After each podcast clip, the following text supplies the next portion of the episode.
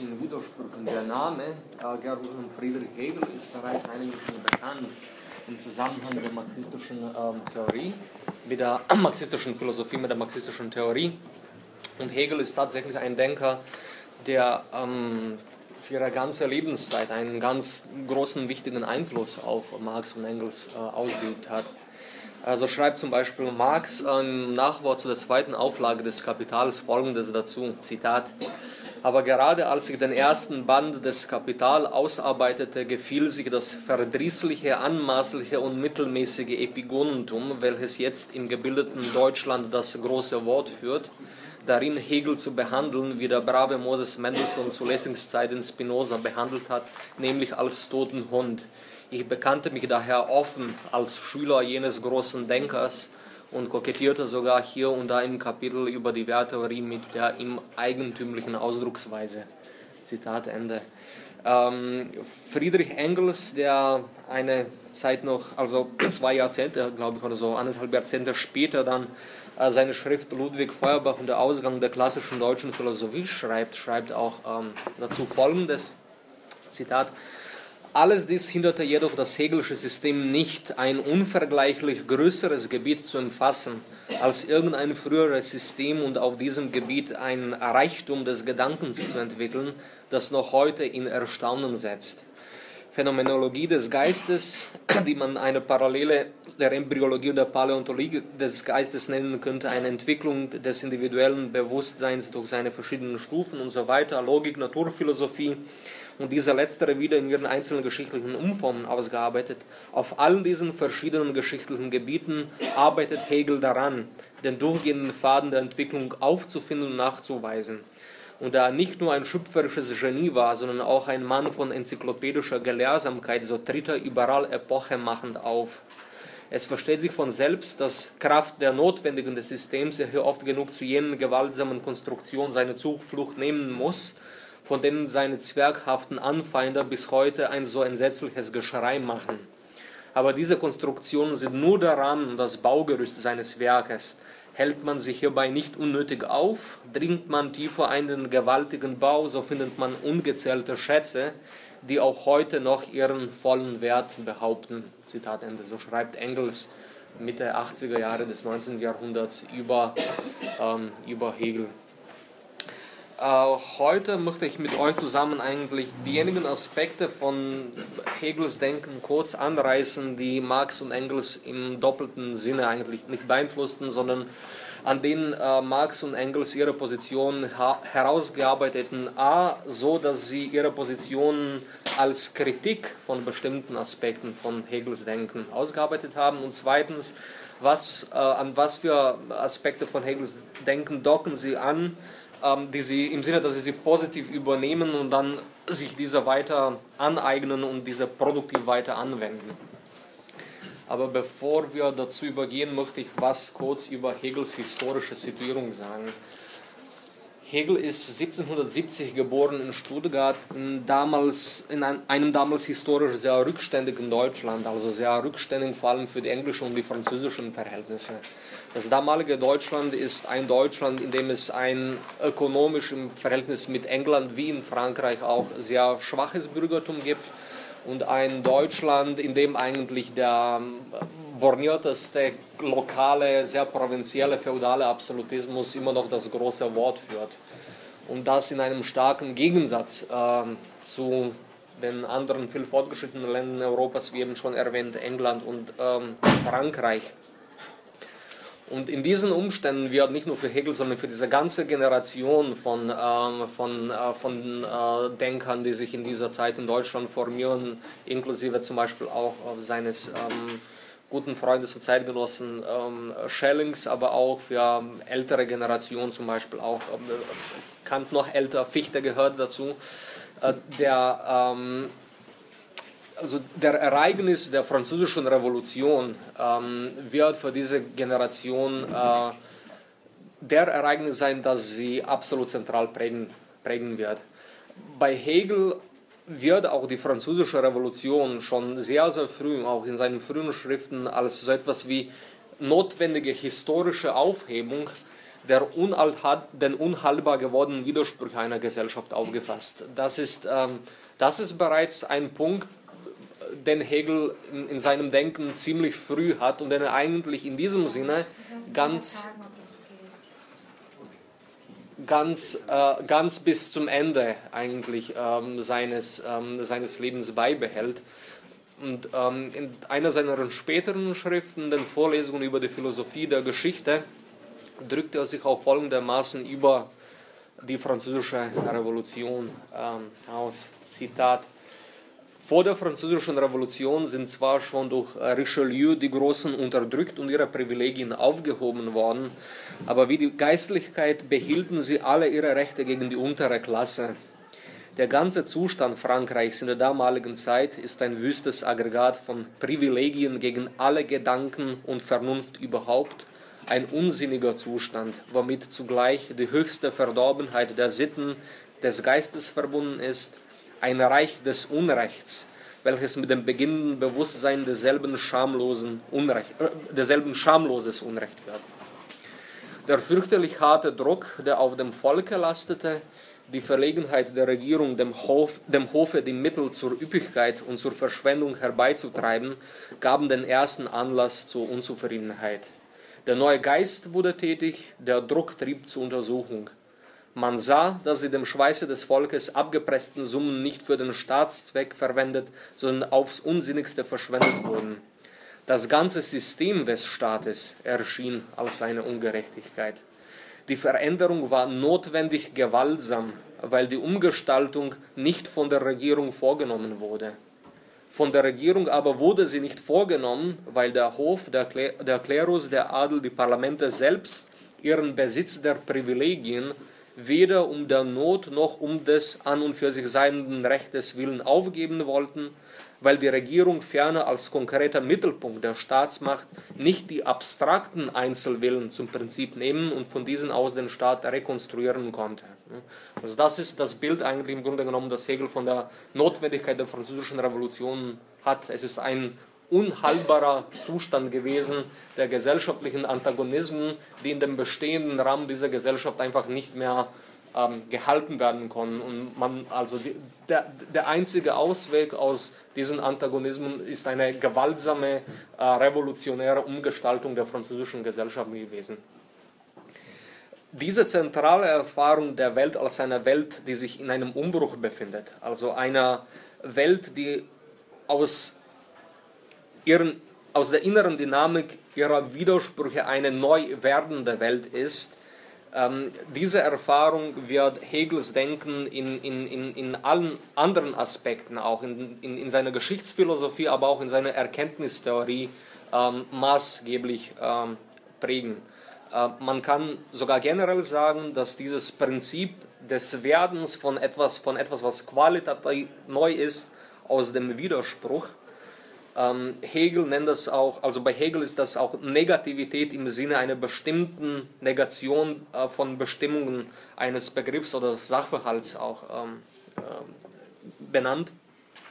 Und überhaupt sein Verständnis des Menschen als eines eben nicht vordefinierten, eines nicht vorbestimmten und in seinen Bestimmungen abgeschlossenen Wesens sondern als eines in eigenen Widersprüchen und durch diese eigenen Widersprüche erst werdenden Wesens, das auch sich selbst und seine Welt in einem Prozess des Werdens erst überhaupt schaffen muss. Dieser Gedanke ist eigentlich zum gedanklichen Kern und Motor des gesamten Hegelschen philosophischen Universums geworden. Ähm, in, diesem, in diesem Gedanken sind äh, zwei Aspekte vorhanden, an die dann Marx und Engels explizit ähm, positiv Bezug nehmen werden. Erstens ist ähm, die Geschichte das Medium dieser Entwicklung. Das heißt, die Menschen werden zu Menschen, äh, Menschen werden zu den Menschen überhaupt in ihrer Geschichte, in ihrer Konkretion äh, durch das Medium der Geschichte. Es gibt bei Hegel gibt es so etwas wie einen ungeschichtlichen Menschen nicht. Ne? Also die Menschen sind nur durch ihre Geschichte überhaupt äh, Menschen. Und ähm, zweitens ist der Vehikel dieser Entwicklung des Menschen durch die Geschichte ist die Arbeit. Das heißt, äh, die Selbstwerdung des Menschen zum Menschen ist ein geschichtlicher Prozess nur durch die Arbeit denkbar. Diesen Gedanken greifen Marx und Engels direkt an und äh, greifen, sie, sie übernehmen, sie, sie greifen auf diesen, ähm, auf, diesen, auf diesen Gedanken zu, greifen den nicht an, sondern sie greifen auf diesen Gedanken zu. Äh, Marx schreibt in ökonomisch-philosophischen Manuskripten dazu folgendes.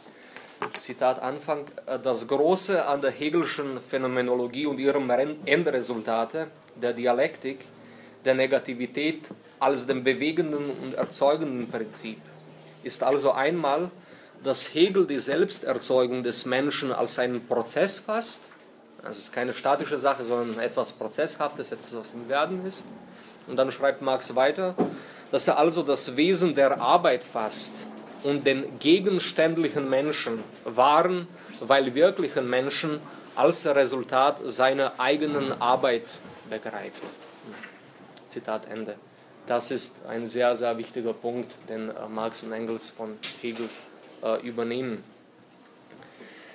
Äh, dies gilt allerdings nicht nur bei Hegel nicht nur für die Geschichte und die Gesellschaft, sondern auch für die theoretische Erkenntnis, für die Begriffsbildung. Das heißt, die, ähm, der Widerspruch und das Werden sind nicht nur die Vehikel, durch welche Menschen in ihrer realen, konkreten Geschichte zu Menschen überhaupt werden, sondern ähm, die ähm, das theoretische Verhalten zu der Welt. Ähm, die, die Erkenntnis hat wesentlich was mit dem Widerspruch und mit der Negativität zu tun, also mit der sogenannten Negativität des Begriffs. Ne?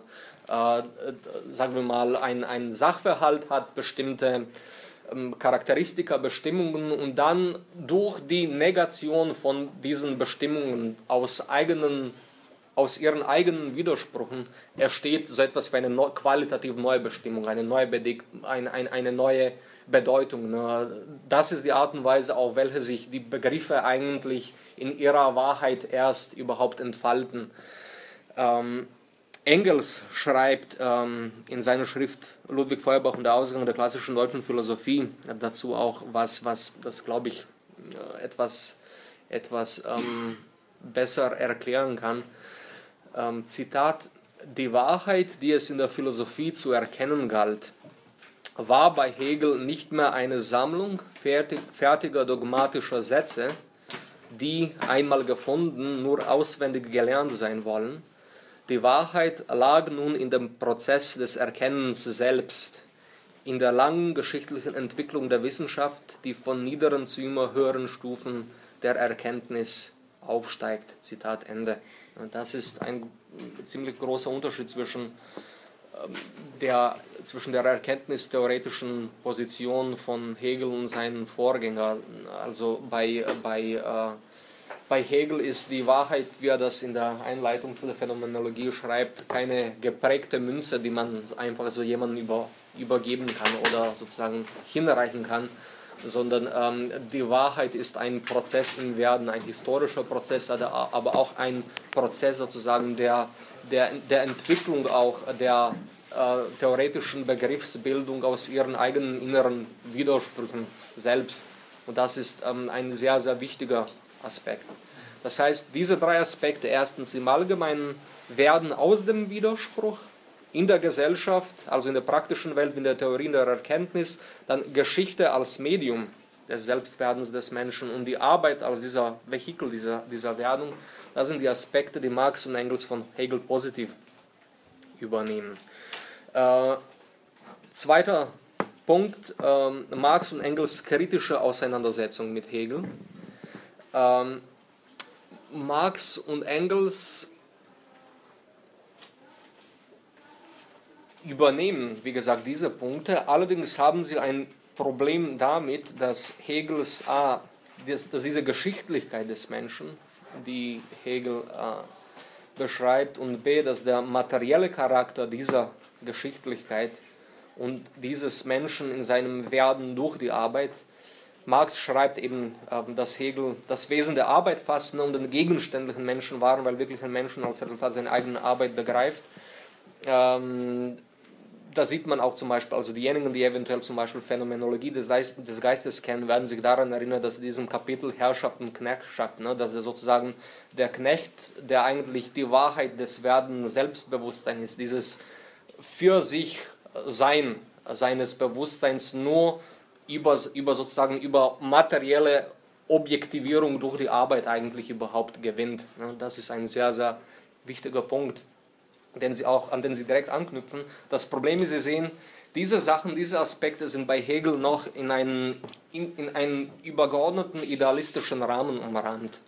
Und wenn man jetzt ähm, versuchen würde zu beschreiben, was ist eigentlich der Unterschied zwischen der Hegelschen Position der von Marx und Engels, dann ähm, da ist mir jetzt nichts Besseres aufgefallen als so eine kleine Analogie zu, zu, zu, zu, die, zu, zu einem Schema den einige, die das Kapital kennen, sofort erkennen werden. Also man kann sagen, Hegel hat ein Bild, der so etwas wie ein I, M, I-Bild ist. Ne? Also ähm, es gibt so etwas wie, eine, ähm, wie einen ideellen Ursprung der Welt. Allerdings ist es bei Hegel schon so, dass äh, dieser ideelle Ursprung der Welt, um zu seiner Wahrheit zu kommen, sich in der materiellen Welt objektifizieren muss. Das ist schon notwendig. Ne? Also insofern gehört äh, eigentlich die Materialisierung der Idee notwendig und konstitutiv zu der Idee selbst. Ne? Sie gehört schon zu ihrem Wesen. Allerdings ist es bei Hegel dann so, dass wenn dieser Prozess durch die Welt, durch ähm, die Entfaltung der Weltgeschichte vollständig mal abgeschlossen worden ist, dann geht sozusagen materielle, die materielle Welt und der Mensch zurück in dieses abstrakte geistige Wesen, ne? in dieses abstrakte geistige Wesen zurück. Am Ende haben wir sozusagen die vollständig äh, entfaltete Idee, die jetzt aber aus der entfalteten materiellen Welt sich zurückzieht in, in, in diese mystische Abstrakt, in, in, in diese mystische Idealität. Ne? Ah, okay, danke. also Hegel.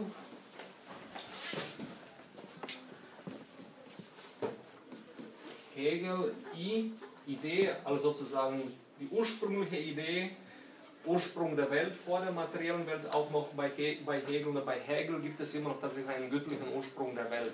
Hegel ist kein Atheist in dem Sinne, obwohl er ein sehr radikal und auch extrem heretischer Theologe ist. Allerdings, das muss man dazu sagen. Ähm, Was heißt heretisch? Heretisch. Äh, ketzerisch. Ketzerisch. ketzerisch. Ähm, genau. Dann die Objektivierung der Idee in der Weltgeschichte, in der materiellen Welt und letztendlich die Aufhebung dieser objektivierten Idee, also der, dieses, dieser entfaltenden materiellen Welt in den neuen Zustand der zu sich, des zu sich selbst vollständig gekommenen Geistes, ne? der in sich selbst seine letzte Ruhe gefunden hat und seine Abgeschlossenheit in dieser Gewissheit der, des absoluten Wissens. Das ist auch das letzte Kapitel der Phänomenologie des Geistes. Marx und Engels sehen das ein bisschen anders. Ja? Sie fangen mit, der, mit einer materiellen Welt, also mit der Materialität als der Ursprung der Welt. Ne? Es gibt nicht so etwas wie, eine, wie ein Gott vor der Welt, es gibt einfach materielle Welt, die da ist als Ursprung, die braucht keinen göttlichen Schöpfer. I, M. Ne? Und aus dieser materiellen Welt entsteht erst geschichtlich auch die ganze Welt der Ideen da und der Vorstellungen.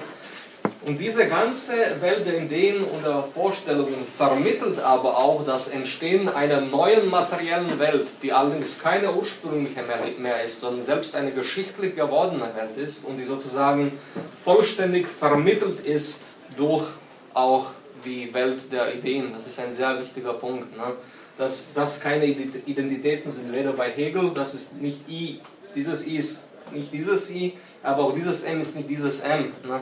Das ist sozusagen, wenn man so will, das ist, äh, das ist die Welt des äh, materiell geschichtlich gewordenen Menschen, der vollständig zu sich selbst gekommen ist, aber nicht in dem Sinne, dass er sich sozusagen in ein abstraktes geistiges Wesen verhandelt hat, sondern dass äh, er seine gesamten materiellen Anlagen und Fähigkeiten vermittelt durch seine historischen geistigen Errungenschaften zu sich selbst wiedergeführt hat. Das ist, äh, das ist ein wesentlicher Unterschied zwischen diesen zwei Weltanschauungen. Und das ist genau das Problem. Ne? Was die Marx und Engels, die knüpfen eigentlich hier an. Sie sehen, das ist eigentlich der Punkt. Hier ist die Geschichte und die Materialität bei Hegel drin. Ne? Hier ist sozusagen der, der Hegel ganz der, der Denker der Geschichte und des sich selbst revolutionierenden Menschen als der Notwendigkeit auch der Entfaltung der Welt und vom Menschen, des Menschen selbst. Und ähm, dann nützen sie eigentlich aber, wenn man so will, auch sehr hegelianisch eigentlich, lustigerweise, oder nicht lustigerweise, aber sagen wir mal sachgerechtweise, ne? nutzen, sie, nutzen sie genau die, nutzen sie die, die, die, die Dynamik oder die inneren Widersprüche von, von Hegels Position selbst, greifen die, die, die, innere, die innere Dynamik dieses mittleren Teils um, um sozusagen diese Seiten aus innen her zu sprengen und in dieses Konzept umzuwandeln. Das ist also ihre, ihre Aneignung von, von, von Hegel ist eigentlich ganz im Hegelschen Sinne dialektisch. Ne? Sie sozusagen, sie nimmt Hegels Widersprüche auf und äh, hebt dann aus diesem, hebt, hebt aus der Dynamik dieser Widersprüche Hegels Konzeption in eine neue qualitativ gewonnene Gestalt wieder zurück. So. Sind Fragen später oder? Ja, Fragen, Fragen sind dann später. Ja, ja. Okay. Ich bin, okay, ich bin relativ bald fertig dann. Gut, okay, gut. Ähm, dazu ähm, Marx kritisiert dann auch Hegels Auffassung in Bezug dazu, Hegels Auffassung der materiellen Vergegenständlichung des Menschen. Ne? Das ist das mittlere M bei Hegel auch folgendermaßen in ökonomisch-philosophischen Manuskripten, wo er schreibt, Zitat, nicht, dass das menschliche Wesen sich unmenschlich im Gegensatz zu sich selbst sich vergegenständlicht, sondern bei Hegel, dass es im Unterschied vom und im Gegensatz zum abstrakten Denken sich vergegenständlicht, gilt als, als das gesetzte und, und als das aufzuhebende Wesen, Wesen der Entfremdung. Zitat Ende. Das heißt, das Problem ist daran, dass was, was Marx kritisiert, ist sozusagen, dass äh, Hegel eigentlich diese Materialisierung gleichzeitig auch gleichzeitig per se als die Entfremdung des Menschen von, von seinem rein abstrakt ideellen geistigen Wesen auch, das dann wieder hier am Ende, am Ende kommt, sieht. Während ähm, Marx eben sagt, dass es darum geht, dass nicht die materielle Vergegenständlichung an sich das Problem ist, sondern ähm, die Art, die konkrete historische Art dieser materiellen Vergegenständlichung. Ne? Nicht äh, das heißt, das Problem ist, dass das menschliche Wesen sich unmenschlich im Gegensatz zu sich selbst sich vergegenständlicht, materiell. Und nicht, dass es sich per se vergegenständigt, nicht, dass es an sich ein auch ein materielles und sinnliches Wesen ist und kein bloß abstrakt ähm, ideelles Wesen ist. So. Ähm, dazu schreibt auch äh, Marx, finde ich, eine sehr schöne Stelle, in der er auf, diesen, auf den kritischen Gehalt der Phänomenologie des Geistes angeht, aber auch an ihre Grenzen ähm, in seinem Verständnis. Da schreibt er folgendes. Die Vindizierung der gegenständlichen Welt für den Menschen, zum Beispiel die Erkenntnis, dass das sinnliche Bewusstsein kein abstrakt sinnliches Bewusstsein, sondern ein menschlich-sinnliches Bewusstsein, dass die Religion, der Reichtum etc. nur die entfremdete Wirklichkeit der menschlichen Vergegenständlichung der zum Werk herausgeborenen menschlichen Wesenskräfte und darum nur der Weg zur wahren menschlichen Wirklichkeit sind. Diese, Eineignung, diese Aneignung oder die Einsicht in diesen Prozess erscheint daher bei Hegel so, dass die Sinnlichkeit, Religion, Staatsmacht etc. geistige Wesen sind. Denn nur der Geist ist nach Hegel, Marx weiter, das wahre Wesen des Menschen und die wahre Form des Geistes ist der denkende Geist, der logische, spekulative Geist.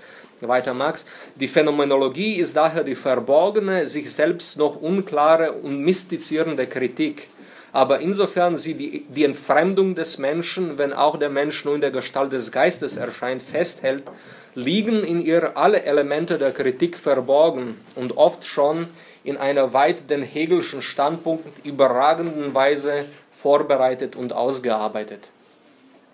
Äh, Zitat Ende. Ähm, Fazit. Ähm, also der Hegel, der Hegel, von dem wir heute auch ähm, sehr vieles lernen können, auch glaube ich auch lernen müssen, ist genau der Hegel dieses kritischen, sozusagen dieser kritisch revolutionären Seite, an die Marx und Engels auch eingehen. Das heißt, das ist der Hegel, der einer der schärfsten durch seine dialektische Methode, ne, durch, diese, durch die Betonung ähm, der inneren Widersprüche aller Dinge, Sachverhalte und Prozesse, die erst aus diesen Widersprüchen eigentlich ihre produktive Kraft entfalten, ist eine, eine, eine der, der schärfsten Anti-Ideologen in dem Sinne und Antidogmatiker der Ideengeschichte. Und dieser, dieser Hegel ist auch eminent ein Denker der Revolution. Das heißt, das ist ein Denker, für den überhaupt die Fähigkeit zu der Revolution wesenhaft zum Menschen gehört, weil um sich selbst zu finden, um zu sich selbst zu kommen und zu werden, muss der, Welt, muss der Mensch sich äh, geschichtlich qualitativ sozusagen neu bestimmen und sich selbst auch qualitativ neu entfalten. Das ist auch der Hegelsche Gegensatz von der Revolution, wenn man so will, zu der Evolution. Ne? Hegel hat erstmal von rein evolutionären Prozessen eine, sagen wir mal, eher schlechte Meinung, weil er macht, das ist sozusagen, das ist eine, das ist nichts anderes als eine Wiederholung äh, oder eine, eine Postulierung einer schlechten Unendlichkeit, die aber keine tatsächliche neue, neue, ähm, neue Qualität in die Welt setzt, während eine tatsächliche, ähm, tatsächliche Änderung ähm, und qualitative Änderung nur als ein qualitativer Bruch gedacht werden kann. Und dementsprechend ist äh, dieser Moment der Revolution so zentral ähm, bei Hegel. Und in diesem Sinne, um abzuschließen, der jugoslawisch-kroatische marxistische Philosoph Milan Kangerga ähm, fasste das, finde ich, sehr schön zusammen, wenn er über diesen Hegel Folgendes sagte. Ähm, er sagt, äh, Hegel spricht zu uns nicht aus der Vergangenheit, sondern er wendet sich an uns aus unserer Zukunft, was wir noch nicht geworden sind. Damit schließe ich ab. Die, die im Seminartag zur ähm, marxistischen Philosophie waren, dazu gibt es ähm, einen ein sehr, schöner, ein sehr schönen Satz von dem Zeitgenossen und äh, zum Teil auch äh, beeinflussenden Mitphilosophen von Hegel von Schelling. Der sagt, der schreibt zum Beispiel auf einer Stelle, dass auch äh, so etwas wie die ähm, Aufnahme, Aufnahme zum Beispiel von von dessen, was Menschen in der Zeit, in der Gesellschaft, in der sie leben, an Kultur, an Wissen und so etwas, ne? also diese ganze Aufnahme dessen, was die Menschen an bereits historisch Errungenen in sich aufnehmen, gleich überhaupt nicht möglich ist, ohne dass, wie dann sagt Schelling, ohne dass der Mensch dabei nicht die Quelle einer neuen Zukunft wäre. Also die, es ist unmöglich, es ist unmöglich, sich äh, ähm, jetzt äh, als Mensch sich das Vorgefundene äh, anzueignen, dass die letzten, äh, dass die Generationen vor dem ähm, ähm, hintergelassen haben, um, um nicht gleich auch bestrebt zu sein, auch etwas anderes, ein, ein qualitativ Neues, eine neue Zukunft daraus aufzubauen und, und zu entwickeln das ist mein Versuch zu der ersten Frage. Die zweite Frage, die Menschen, die nicht arbeiten, sind sie keine Menschen? Nee, die sind heute immer noch Menschen, tatsächlich. Ähm, hier geht es um etwas anderes. Es geht nämlich ähm, nicht darum, dass der Mensch des historischen Ursprungs in, in einem abstrakten äh, oder absoluten Sinne kein Menschen wäre, sondern dass Menschsein in ihren konkreten Bestimmungen eine wandelbare geschichtliche Kategorie ist dass wir, dass wir als Menschen, in dem, was uns als Menschen sind, nicht äh, das sind heute, was unsere Vorfahren vor 500 Jahren oder auch vor 1000 Jahren oder vor 5000 Jahren gewesen sind. Und das hängt damit zusammen, dass die ähm, konkrete Welt unserer Bedürfnisse und konkrete Welt dessen, die geschaffen ist, eine total andere ist. Und dementsprechend sind auch unsere konkreten geschichtlichen Bedürfnisse heute auch sehr andere. Ne? Und diese, diese Bedürfnisse sind auch zum Teil entstanden. Es gibt, ich weiß nicht von jemandem, ich weiß nicht, ob es Bloch war oder so etwas, ne? wie der hat ein, eine schöne Passage darüber, wie diese neue Bedürfnisse geschichtlich entstehen und wie sie eigentlich auch dann wesentlich konstitutiv zu dem Menschen der Zeit auch gehören und nicht sie ersetzen kann. Ne? Äh, zum heutigen Menschen zum Beispiel ge gehört es konstitutiv, keine Ahnung, äh, auch Bücher zu lesen oder oder sich ähm, Musik anzuhören und sich auch eine sozusagen bestimmte bereits historisch errungene sich Musik äh, anzuhören und das sind alles, alles sozusagen Errungenschaften, die für die Menschen der hervorgegangenen historischen Perioden überhaupt keine Bedeutung haben, können auch zu ihren Bedürfnissen gehören, weil sie überhaupt nicht das Produkt sozusagen der Generation vor ihnen gewesen sind. In diesem Sinne also ist sozusagen entwickelt sich der Mensch immer weiter in seinen konkreten Bestimmungen eben durch diesen Prozess der geschichtlichen Arbeit und das alles, ne? also die Produktion nicht nur von materiellen Umständen, sondern von Kunst, von Wissen, und von allen diesen Dingen gehört eigentlich zu, zu, zu der selbstgeschichtlichen Selbstproduktion des Menschen hinzu. Ohne dessen kann man den Menschen überhaupt nicht denken, glaube ich. Ein paar Fragen anzugehen. Was bringt es sich mit Hegel zu beschäftigen? Äh, heute sozusagen für, für Marxisten ähm, ich würde sogar sagen, man muss sich auch nicht notwendigerweise mit Hegel beschäftigen, wenn man imstande ist, die wesentlichen Lehren der Hegelischen Methode auch sozusagen aus den Autoren zu absorbieren, die diese Ideen selbst tatsächlich absorbiert haben. Allerdings finde ich, dass ähm, Hegel die Beschäftigung Beschäftigung tatsächlich auch mit Hegel durchaus ähm, produktiv sein kann und ich finde, dass sie auch wenn man das gut und produktiv macht, eigentlich sich auch genau das aneignet, was finde ich, was zum Beispiel auch Marx äh, eigentlich ähm, zum, äh, also oder was was man also ein ich, ich habe ein ich habe ein, ein, ein, ein vielleicht praktisch politisches Beispiel, wo mir persönlich für ein äh, gewisses Verständnis, ähm, ein, eine gewisse Begriffsunterscheidung bei Hegel was gebracht hat ne, oder geholfen hat wo es zum Beispiel darum geht, dass manchmal ähm, auch in der linken Politik gesagt wird, ne, man muss sich aber, wir müssen aber schauen, dass wir uns tatsächlich nach, nach den gegebenen Realitäten, ne, nach dem, was eben gegeben ist und vorhanden ist, orientieren. Das muss die Basis der Politik äh, sagen. Ne? Und da würde dagegen einen orthodox äh, hegelianischen Standpunkt einnehmen und sagen, nein, genau das ist das Problem. Wir sollten uns nicht an der Realität, sondern an der Wirklichkeit orientieren und sozusagen auf der Unterscheidung zwischen der Realität und der Wirklichkeit im Hegelschen Sinne insistieren. Ne? Weil nämlich bei Hegel ist die Wirklichkeit nicht, nicht, das, nicht nur das, was bloß gegeben ist, sondern die Wirklichkeit ist sozusagen auch äh, sind alle Möglichkeiten und Potentialitäten dessen, was gegeben ist, etwas anderes zu werden als das, was es bloß ist das ist erst wirklich. Ne? Und auch sein Begriff der Welt, diese Welt, so eine Welt, ne, die, die die Potenzialitäten, Möglichkeiten für das Transzendieren von sich selbst in sich beinhaltet, ist überhaupt erst die wirkliche Welt des Menschen. Das ist die Wirklichkeit. Alles andere ist noch nicht wirklich, ist bloße Realität in diesem, äh, in diesem Sinne des bloß abgeschlossen Gegebenen. Äh, da fand ich zum Beispiel, also da hat es mir genutzt, ne, so ein bisschen einen, eine, ein, ein, ein, also dadurch, durch, durch Kenntnis von dieser Unterscheidung Realität und äh, äh, äh, Wirklichkeit oder zum Beispiel auch Vernunft, ähm, ähm, ähm, Verstand und Vernunft ist ein bisschen analog dazu. Ne? Bei Hegel auch ein sehr wichtiger Unterschied, äh, das auch durchaus in dem Sinne politische Implikationen hat. Äh, genug dazu. Äh, Dialektik, innere Widersprüche, okay, das hing. Dialektik und innere Widersprüche. Ähm, ein, äh, ein, ein, ein, dialektischer Sachverhalt ist, finde ich, ähm, kurz beschrieben, ähm, der Begriff wieder im Hegelschen Sinne, weil es ist im Hegelschen Sinne ein Begriff bei Marx Kapitalismus.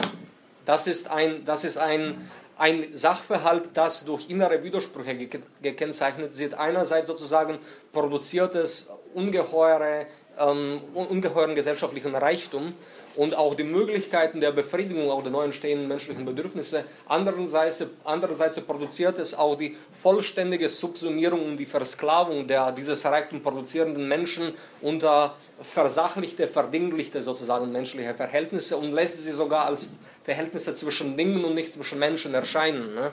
Und dieser Antagonismus ist eigentlich, dieser Antagonismus des äh, Kapitalismus ist, äh, ist der Motor oder ist sozusagen die, die treibende Kraft äh, der, der gesellschaftlichen äh, Konflikte, die er verursacht und die überhaupt sozusagen den, ähm, diesen Kapitalismus als im politischen Sinne ähm, sich entwickelte oder bewegende Gesellschaft ähm, ähm, bestimmen. Ist das Beste, das mir gerade jetzt als Einfall oder Beispiel für, den, äh, für, für so einen Widerspruch, ähm, dialektischen Widerspruch äh, auf eingefallen ist. Ähm, Fortsetzung IMI. Also für mein Verständnis ist es tatsächlich so, dass hier in diesem I ne, bei Hegel tatsächlich also der Mensch zu sich selbst als dem abgeschlossenen geistigen Wesen, das hat bei, bei, bei, bei, bei Hegel tatsächlich so einen mystischen Anstrich. Ne? Da, da, da wird der, der, menschlich, der Mensch am Ende irgendwie, keine Ahnung, der, der weiß selber natürlich nicht wodurch und kann das auch nicht beschreiben, ne? Aber der, Menschen, der, der, der Mensch wird ein, ein rein, rein sozusagen geistiges Wesen wieder. Hier haben wir etwas anderes. Ne? Und da, ich weiß nicht, wer das gesagt hat, das war richtig. Ne? Das ist in dem Sinne abgeschlossen, das ist natürlich offen, weil hier dann jetzt wieder eigentlich Strich I Strich, äh, 2 Strich, Strich M und, und so weiter. Ne? Das ist das ist eigentlich offen, weil, ähm, weil äh, dann ähm, Marx eigentlich das verabsolutiert, was bei Hegel vorhanden ist und hier aber zum Abschluss kommt. Es gibt, ähm, Marcuse beschreibt das sehr schön, ne?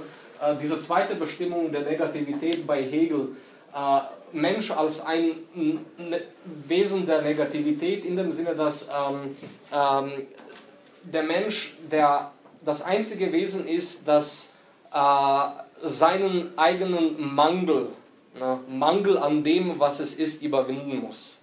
Es ist immer wieder angewiesen, darauf angewiesen, über die eigenen vorgefundenen Schranken hinauszugehen. Ne.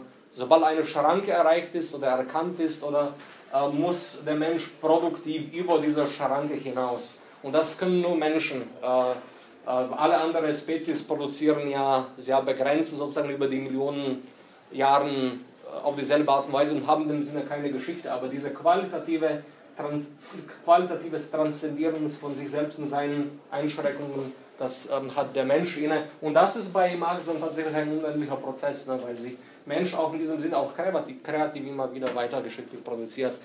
Äh, das zu den äh, Begriffe zu Tatsachen. Das ist eine schwierige, aber gute erkenntnistheoretische Frage, Frage gewesen hängt damit zusammen und hängt auch mit deiner Frage zusammen. Ich versuche das jetzt das alles zusammen zu machen. An sich und für sich, bei Hegel ist das bereits hier drin. Herr, Herr und Knecht, ne? nämlich der Knecht, der eigentlich die Wahrheit, die Wahrheit des, des Werden Selbstbewusstseins in der Welt ist, kommt zu diesem Selbstbewusstsein. Ähm, für sich, das schreibt er auch explizit, ne? dieses, für, dieses Für sich Sein des Knechtes passiert Praxis, wieder der Punkt der Praxis, passiert dadurch, dass der Knecht in dem Produkt seiner Tätigkeit sich selbst als ein Wesen, das für sich ist, erblickt. Ne? Sozusagen, es kommt, es kommt sozusagen, es, es erkennt äh, sich selbst als äh, und seine, seine Fähigkeiten, Anlagen und überhaupt die Möglichkeit der, der Umwandlung, produktiven Umwandlung der Welt erst dadurch, dass es, dass es anfängt, diese, diese Fähigkeiten in dem Produkt seiner ähm, materiellen Vergegenständlichung, Ver, Vergegenständlichung zu sehen. Ne? Also Hegel sieht, sieht die Arbeit als so etwas als, als ein Spiegel. Es ist ein Spiegel, in dem das an sich für sich wird. Ne? Also der Mensch stellt sich geschichtlich vor dieses Spiegel in der Arbeit, vor dieses, nicht in der Geschichte, vor dieses Spiegel, in dem es seine kreative produzierende Arbeit in der Tätigkeit in der Geschichte sieht und in diesem Spiegel gewinnt es sich als etwas Neues zurück, aber jetzt für sich selbst und nicht sozusagen außer sich, nicht, nicht, äh, nicht eine, eine, eine Welt, äh, ähm, eine, eine Welt ausgeliefert, die, die keine eigene Welt ist, sondern die Welt, die, die durch die eigene Tätigkeit angeeignet und, und sozusagen gewonnen, gewonnen wurde. Äh, an sich bei Kant und für sich bei Hegel Hegel synthetisiert da etwas, was bei äh, Kant vollständig getrennt ist. Bei, Hegel gibt, bei äh, Kant gibt es eben nur das Ding an sich, bei Kant kann es kein Ding für sich gar nicht geben. Das ist ein großes Unterschied. Ne? Also sozusagen, es gibt die, ähm, die, die, die Kategorien der Vernunft synthetisieren, ähm, das ist diese Perzeption. Ne? Die synthetisieren eigentlich die Sinneseindrücke ne? und geben, die koordinieren die und geben ihnen eine sinnvolle Gestalt. Aber da ist auch die Grenze der Erkenntnis bei Kant. Äh, es ist nicht unmöglich, äh, an die Dinge, an, so wie sie an sich sind, zu kommen. Und äh, da, diesen Sachverhalt ähm, wendet Hegel um. Und er sagt, es geht genau darum, dass das, Ding, dass das Ding an sich das Unbestimmteste und das Ärmste ist. Das ist überhaupt nicht das Wesen des Dinges an sich. Sozusagen. Dieses Ding wird überhaupt einen Sinn bekommen und kommt erst zu seiner Wahrheit, dass es ein Ding für uns wird. Ne? Das ist, äh, da ist Hegel ganz, also ganz revolutionär. Da, sozusagen stellt er diesen mit, so mit einem Schwung äh, dieses äh, erkenntnistheoretische äh, Konzept auf den Kopf, Kopf und, und hebt es eigentlich in dieses Denken der Revolution, ne? in der Erkenntnis wie in der Geschichte auf eine, auf eine neue ähm, geschichtliche und auch ähm, ähm, geistesgeschichtliche äh, Ebene überhaupt. Ja, und äh, das ist das, was ich jetzt so kurz geschafft habe. Vielleicht am Ende noch ähm, ein paar Literaturempfehlungen, weil ich glaube, dass das könnte äh, ein paar Leute interessieren. Was ich sehr empfehlen kann, sind ähm, wahrscheinlich auch in dieser Reihenfolge tatsächlich, also wenn einem diese Thematik interessiert, eine verhältnismäßig ähm, einfach und eingängig ähm, beschriebene äh, geschriebene Beschreibung von bestimmten Grundpositionen von Hegel ist äh, Friedrich Engels, Ludwig Feuerbach und der Ausgang der klassischen deutschen Philosophie, kann ich sehr empfehlen. Äh, das, ähm, ein paar Zitate gab es auch hier in dem Vortrag schon. Dann leider nur auf Englisch erhältlich, aber auch ähm, also fantastisch geschrieben, eingängig geschrieben. Ähm, und es stellt auch so etwas wie eine großartige Behandlung der Dialektik und der dialektischen Methode, nicht nur bei Hegel, wie es am Anfang ist, sondern durch die ganze klassische marxistische Tradition, Marx, Engels, dann auch Lenin, Lukács und Trotsky, das Buch The Algebra of Revolution, The Dialectic and the Classical Marxist Tradition des britischen Marxisten John Rees, ist, glaube ich, antiquarisch, äh, eventuell auf Englisch erhältlich. Leider gibt es keine deutsche Übersetzung davon, aber ein sehr gutes Buch für so etwas. Dann ein großartiges Buch von Herbert Marcuse, Vernunft und Revolution, Hegel und die Entstehung der äh, Gesellschaftstheorie. Da, geht, äh, da macht auch Marcuse so etwas, so ein bisschen wie den historischen Materialismus des klassischen deutschen Idealismus drin. Ne? Also er beschreibt sozusagen die ganzen gesellschaftlichen und geschichtlichen Umstände dieser Zeit, aus denen auch die Widersprüche und auch die, die, die Probleme eigentlich überhaupt ähm, erscheinen, die diese Generation von Denkern so zentral beschäftigen, ähm, auch sehr zu empfehlen. Marx ökonomisch-philosophische Manuskripte in der Schrift gibt es in der Schrift gibt es ein ganzes Kapitel ähm, zu der Hegelschen, eine Kritik der Hegelschen Dialektik und der Hegelschen Philosophie überhaupt. Hier gibt es eine sehr schöne kleine Ausgabe von den Frühschriften, kann ich sehr empfehlen. Hier sind nämlich auch die kompletten ökonomisch-philosophischen Manuskripte abgedruckt, also mh, äh, die ganze Schrift. Und hier gibt es auch dieses äh, Hegel-Kapitel. Dann ähm, Ernst Blochs, etwas für die Fortgeschrittenen, aber sehr schön geschrieben. Ernst Blochs Subjekt-Objekt-Erläuterungen zu Hegel, das geht schon sehr tiefschürfend in einige Aspekte sozusagen der Hegelschen Philosophie. Zeig mal den, den Buchrücken, da, da steht nichts. Äh, stimmt. genau, Subjekt-Objekt-Erläuterungen zu Hegel. Und dann, ähm, davon ist leider nur nur wenig übersetzt. Es gibt vom äh, jugoslawischen, jugoslawisch-kroatischen ähm, marxistischen Philosophen Milan Kangerga einige sehr gute kürzere Aufsätze zum Verhältnis Hegel-Marx. Es gibt ein Buch, das auch ins Deutsche übersetzt ist, heißt Praxis, Zeit, Welt. Und in dem Buch geht es zum Beispiel auf so die, auf, auf die Aspekte des, des ähm, dessen, was zum Beispiel, was einem relevanten menschlichen Sinne Zeit überhaupt ist ne? und wie hängt dieser, dieser Verständnis der Zeit, auch in der Zeitlichkeit des Menschen, auch, auch als eines zeitlichen Wesens mit äh, Hegel und Marx zusammen. Ne? Das sind so ein bisschen speziell, aber schon äh, dadurch zusammenhängend. Das sind so die Schriften, die ich auf jeden Fall, wie gesagt, eher dann in dieser Reihenfolge empfehlen würde.